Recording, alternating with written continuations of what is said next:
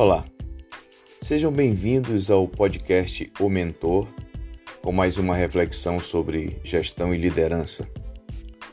Hoje eu vou falar sobre a liderança e a hierarquia das necessidades.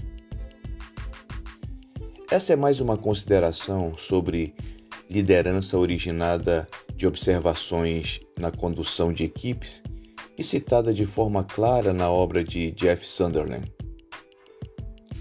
Ele recorre à pirâmide de Maslow, que estabelece a hierarquia de necessidades humanas e afirma que as necessidades mais básicas e por isso prioritárias se localizam na base da pirâmide.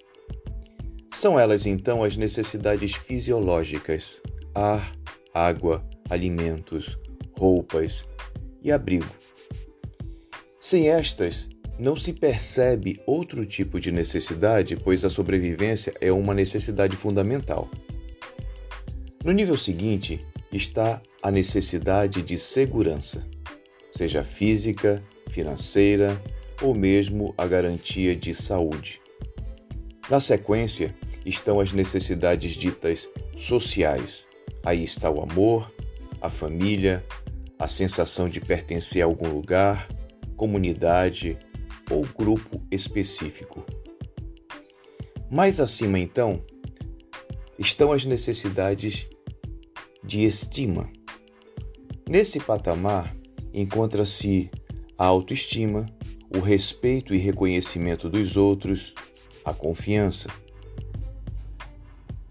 E no topo da pirâmide está a necessidade de autorrealização, de atingir o potencial completo, a independência, o autocontrole e a superação dos desafios. Pois bem, é nesse nível que devemos focar como líderes de forma a conduzir a equipe a atingir feitos grandiosos. Entretanto, para tal, é necessário que as demais necessidades estejam satisfeitas, para que o foco da equipe seja direcionado para o cume da pirâmide, na busca da autorrealização. O alinhamento dos propósitos da equipe com objetivos comuns constitui o fator prioritário a ser perseguido pelo líder, de modo que o sentimento de felicidade e de realização da equipe produza resultados expressivos em uma relação sinérgica por meio do trabalho colaborativo. E assim, com direcionamento e foco, se atinge resultados superiores que por si só alimentam a necessidade humana de autorrealização. Em resumo, portanto, o objetivo da liderança no desenvolvimento da equipe deve se concentrar no patamar da autorrealização, assumindo-se que todos os outros níveis de necessidades anteriores estejam satisfeitos para que a equipe possa explorar sua potencialidade máxima em um ambiente propício ao trabalho em grupo, fundamentado na autonomia, no respeito e na complementariedade das contribuições de seus integrantes.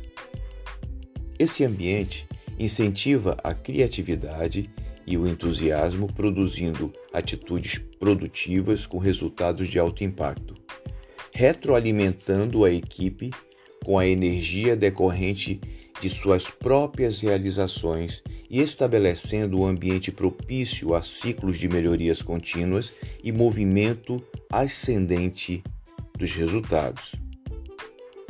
Eu espero que o tema tenha sido útil a você que gentilmente me escuta e que ele contribua para a sua jornada como gestor.